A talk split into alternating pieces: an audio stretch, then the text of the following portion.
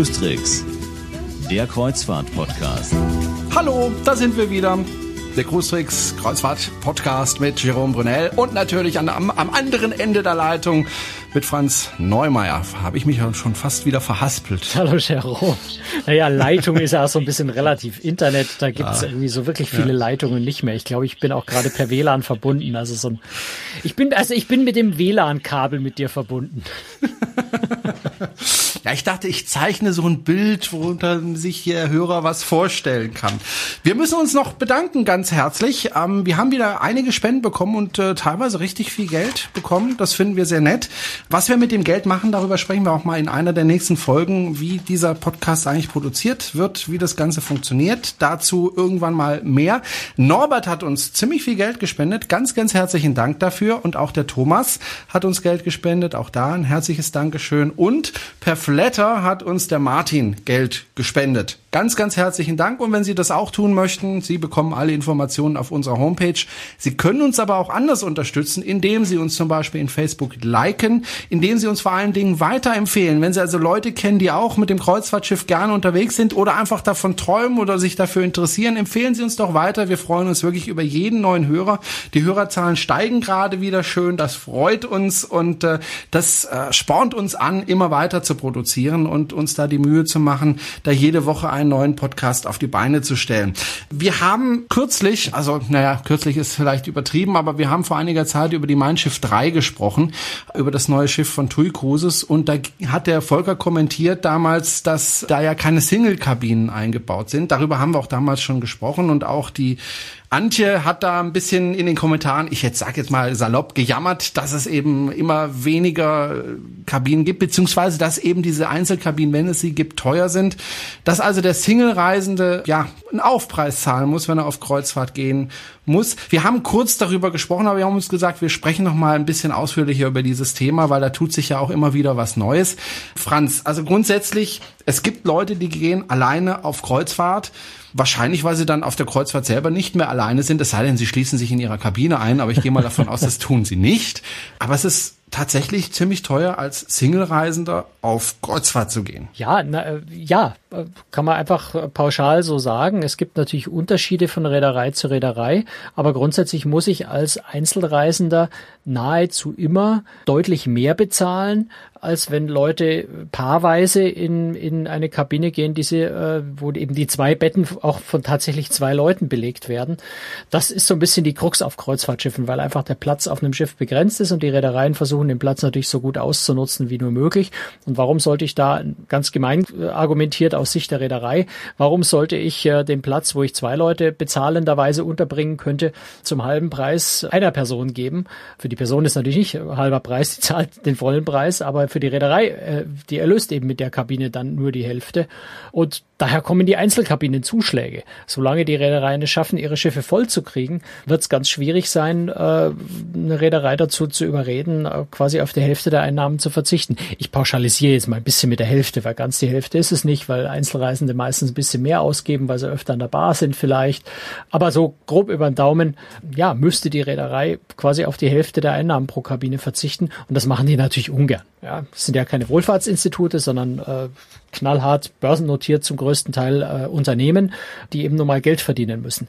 Für die Alleinreisenden, für die Singles ist es hart, weil es ist sehr teuer. Manche können sich schlicht und einfach nicht leisten. Manche wollen sich es aber auch schon aus Prinzip nicht leisten, weil sie sagen, so viel Geld ist mir die Reise dann auch gar nicht wert. Wobei trotzdem wundert mich das ein bisschen. Wenn man auf den Wohnungsmarkt schaut, dann sieht man ja immer mehr Leute leben allein in einer Wohnung. Auf der anderen Seite gibt es ja auch äh, immer mehr ältere Menschen äh, in Deutschland zumindest oder eigentlich auch auf der ganzen Welt, also in den Industriestaaten.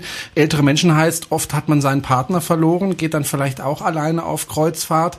Da ist ja eigentlich schon ein Markt da. Und du sagst, die verdienen nur die Hälfte. Auf der anderen Seite könnten sie ja natürlich auch fast doppelt so viele Kabinen dann bauen. Also aus einer Kabine mache ich eben zwei Einzelkabinen. Funktioniert natürlich nicht ganz, darüber haben wir auch schon mal gesprochen, weil eben da noch das Bad dazu kommt. Aber so ganz grundsätzlich wäre es ja so. Und eigentlich müsste es doch einen Markt für Singlereisen geben. Naja, der Markt ist für Singlereisen auf jeden Fall vorhanden, gar keine Frage. Deswegen gibt's ja auch inzwischen Reedereien, die gerade auf neuen Schiffen, also wenn ich Norwegian Cruise Line anschaue, oder auch jetzt Royal Caribbean äh, auf der Quantum of the Seas, auf der Anthem of the Seas, wo es auch Single-Kabinen geben wird, ähm, also explizit Kabinen, die wirklich für Einzelreisende gebaut sind, wo es auch gar kein zweites Bett drin gibt. Der Markt ist schon irgendwo da, aber eben, ja, vielleicht nicht in dem Umfang, dass es sich lohnt für die Reedereien. Ich spekuliere da jetzt bisschen, weil ich bin natürlich jetzt nicht in der strategischen Planung bei Reedereien beteiligt. Sich nicht in dem Umfang rentiert tatsächlich auf alle Schiffe in größerem Umfang Einzelkabinen einzubauen das Geschäft mit den Einzelreisen ist auch so ein bisschen ein saisonales Geschäft. Das muss man auch jetzt wiederum aus, aus Sicht der Single-Reisenden vielleicht mal äh, als Tipp auch sagen. Wer unbedingt in den Hauptsommerferien, also Juni, Juli, reisen will, der wird als Alleinreisender in der Regel sehr hohe Einzelkabinenzuschläge zahlen müssen, weil in dieser Zeit einfach die Schiffe voll sind und auch eben voll sind mit Familien. Da belege ich dann als Reederei eine Kabine nicht nur mit zwei, sondern vielleicht sogar mit drei oder vier Leuten, wenn nämlich die Kinder noch in den Oberbetten dann schlafen. Und da ist es für die Reederei dann besonders teuer, eine, eine, eine Kabine an einen Einzelreisenden zu, äh, zu vergeben, wohingegen durchaus in Nebensaisons, also ich sage jetzt einfach mal ganz krass im November, es durchaus äh, wesentlich leichter ist, eine Einzelkabine auch mal zu bekommen mit einem sehr geringen oder teilweise sogar auch ganz ohne Zuschlag. Also viele Reedereien haben ja wirklich einzelne Reisen, die speziell für Singles dann auch gemacht sind, Single-Sonderreisen, irgendwas in der Art, wo die Kabinen dann wirklich ohne Zuschlag sind. Und es gibt einfach auch viele Reisen dann aber eben abseits der großen Ferienzeiten im Wesentlichen, wo man als Alleinreisender unter Anführungszeichen mal nur 25 oder 30 Prozent Zuschlag zahlt, was dann schon so halbwegs zu verkraften ist. Gerade wenn man sich anschaut, dass natürlich auch diese Einzelkabinen bei Norwegian, äh, bei Royal Caribbean habe ich mir die Preise noch nicht genau angeschaut, ja durchaus nicht so sind, dass die Einzelkabinen halb so viel kosten wie die Doppelkabinen, sondern sind auch etwas teurer. Das heißt, so einen gewissen verkappten Zuschlag zahlt man da schon auch als Alleinreisender. Und dann ist ein 25 Prozent Zuschlag bei einer anderen Reederei in etwa auf demselben Level. Also es ist mehr so eine Frage, wann man dann äh, genau in Urlaub fährt. Blöd ist natürlich jetzt, wenn man Single und Lehrer ist, dann hat man keine Chance, dann muss man eben auch in den Ferienzeiten ja. fahren. Und dann fällt man tatsächlich, äh, ja, teilweise bis zu 100 Prozent Zuschlag. Und das ist dann schon ganz schön hart, ja, gar keine Frage. Weil ich bin ja Lehrer, ich muss in den Schulferien fahren, ich habe überhaupt keine andere Chance. Allerdings bin ich nicht Single, insofern betrifft es mich jetzt bei den Single-Zuschlägen nicht so sehr, aber eben trotzdem ist natürlich für mich das Kreuzfahren teuer, weil ich nur in den Ferien fahren kann. Übrigens, du hast äh, Juni, Juli gesagt, ich würde sogar noch den August dazu nehmen, zumindest hier in Baden-Württemberg beginnt der, äh, die Sommerferien nämlich Ende Juli und ja, gehen Bayern dann auch. bis in den September rein, in Bayern auch. Also da, den würde ich noch dazu nehmen, den August. Äh, macht es überhaupt Sinn, als Single-Reisender auf ein Kreuzfahrtschiff zu gehen? Also ist das überhaupt schön oder fühlt man sich da nicht furchtbar einsam, wenn da die ganzen Pärchen um einen herum glücklich vor sich hin toteln? Ja, also das ist natürlich so ein bisschen eine individuelle Sache. Zum einen gibt's auf Kreuzfahrtschiffen immer relativ viele Anreinreisende. Ja, also dann natürlich auch je nach Schiff, je nach Jahreszeit kann dann unter Umständen die anderen Alleinreisenden natürlich auch alle älteren Semesters sein oder etwas jüngeren Semester. Also da muss man sich dann so ein bisschen das richtige Schiff, die richtige Jahreszeit auch aussuchen, um vielleicht im gleichen Alter gleichgesinnte Singles an Bord zu finden. Aber es gibt an Bord immer relativ viele Singles, so dass man, wenn man denn Anschluss sucht, äh, sicher auch Anschluss findet. Die Reedereien organisieren an Bord in der Regel auch Single-Treffs. Auf manchen Schiffen gibt es auch noch sowas wie Gentleman Hosts äh, oder ähnliche Gästebetreuer, die speziell dafür da sind, sich um Single-Reisende zu kümmern, die zusammenzuführen, ins Gespräch zu bringen, gemeinsame Cocktailstunden zu veranstalten, wo man sich halt einfach ungezwungen treffen kann. Und wenn man sich dann sympathisch ist, wenn man sich versteht, verabredet man sich vielleicht zu einem gemeinsamen Landausflug, geht gemeinsam zum Abendessen. Daraus muss ja nichts entstehen. Also das ist, äh, kann ja auch einfach wirklich eine nette, freundschaftliche Urlaubsbekanntschaft sein, wo nichts weiter draus wird. Nicht jeder Alleinreisende, der auf Kreuzfahrtschiffen unterwegs ist, sucht den Partner fürs Leben. Also das ist auch so ein Missverständnis, dem man vielleicht nicht unterliegen sollte, dass jeder Alleinreisende verzweifelt und dringend äh, einen Partner sucht, äh, sondern es gibt auch Alleinreisende, die durchaus glücklich sind mit ihrem Alleinsein. Also da ist einfach auch eine ganz große Vielfalt da und man sollte sich vor einfach genau überlegen, was erwarte ich eigentlich, was möchte ich und vielleicht auch nicht mit falschen Vorstellungen fahren. Also ich habe es einmal erlebt, wir waren auf einer Kreuzfahrt, die ging über Weihnachten und Silvester Und da habe ich dann beim Zurückfahren am Flughafen Zubringerbus, also zurück zum Flughafen, saß dann ein oder zwei Reihen hinter mir eine Frau, die war geschätzt, ich weiß nicht, irgendwo zwischen 35 und 40, würde ich sagen. Und die hat sich mit bei ihrer Sitznachbarin dann bitterlich beklagt, dass auf der Reise eigentlich nur Familien unterwegs waren und sie überhaupt keinen Partner gefunden hat auf der Reise. Muss ich sagen, so hart wie es klingt, selber schuld. Auf einer Weihnachts- und Silvesterreise zu erwarten, dass man da einen alleinreisenden Partner fürs Leben findet, ist vielleicht ein bisschen vermessen in Schulferienzeiten. Das wird nicht so richtig funktionieren.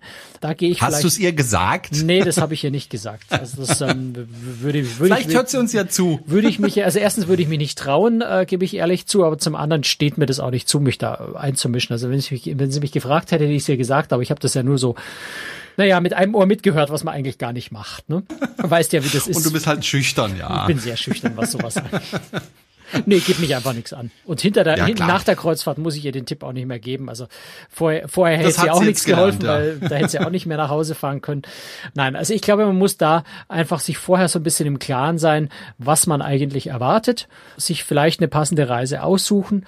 Es gibt durchaus ja auch Reiseveranstalter, die spezialisiert sind auf Alleinreisende, ähm, die dann zum Teil auch Gruppenreisen, Gruppenkreuzfahrten veranstalten für Alleinreisende, dass ich dann einfach schon mal in einer losen Gruppe von 50 Alleinreisenden Reisenden unterwegs bin, das dann auch noch, dann bin ich ja eigentlich gar nicht alleine. Ne? Da habe ich ja schon 50, die grundsätzlich auch alleine sind.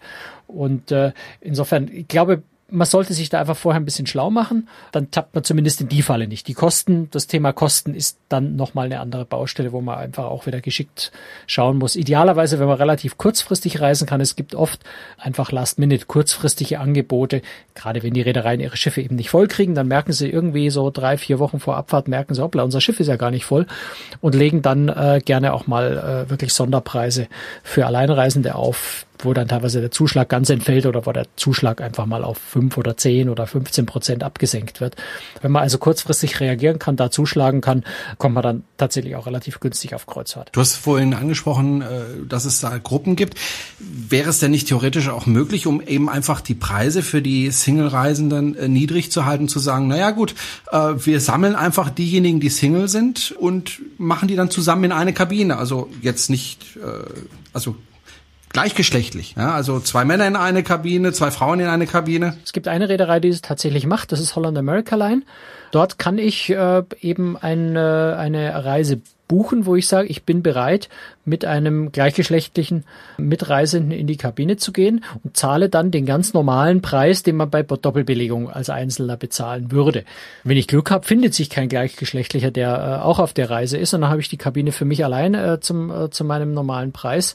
Aber wenn ich Oder Pech habe, habe ich hab, jemand, der... Dann habe ich eine ganz nervtötende Furie mit, mit in der Kabine. Kann natürlich passieren, wobei die Reederei sich da dann natürlich auch bemühen wird, einen irgendwie umzulegen. Wenn das Schiff nicht ganz ausgebucht ist, kann man da sicher auch Glück haben und man bekommt dann doch wieder eine einzelne Kabine.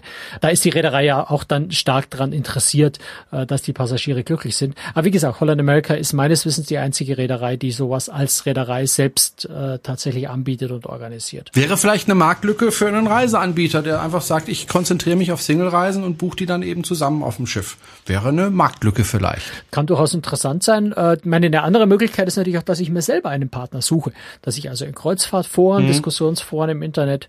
Einfach ja schaue, ob es dort Leute gibt, äh, die vielleicht auch allein unterwegs sind, sehe ich auch immer wieder mal Fragen von Leuten, die sagen, ich bin auf der und der Reise, würde gern die und die Reise machen, suche Mitreisenden. Da kann man sich vielleicht vorher mal treffen, damit man sich so ein bisschen beschnuppern kann oder man schickt ein paar Mal E-Mail, man telefoniert miteinander, da kann man auch schon so ein bisschen Gefühl dafür entwickeln, kommt man miteinander klar oder nicht. Und äh, das kann durchaus funktionieren. Also ich würde niemals mit dir in eine Kabine gehen. Nee? Doch. Das diskutieren wir jetzt im Selbstverständlich, wir zwei Mikrofon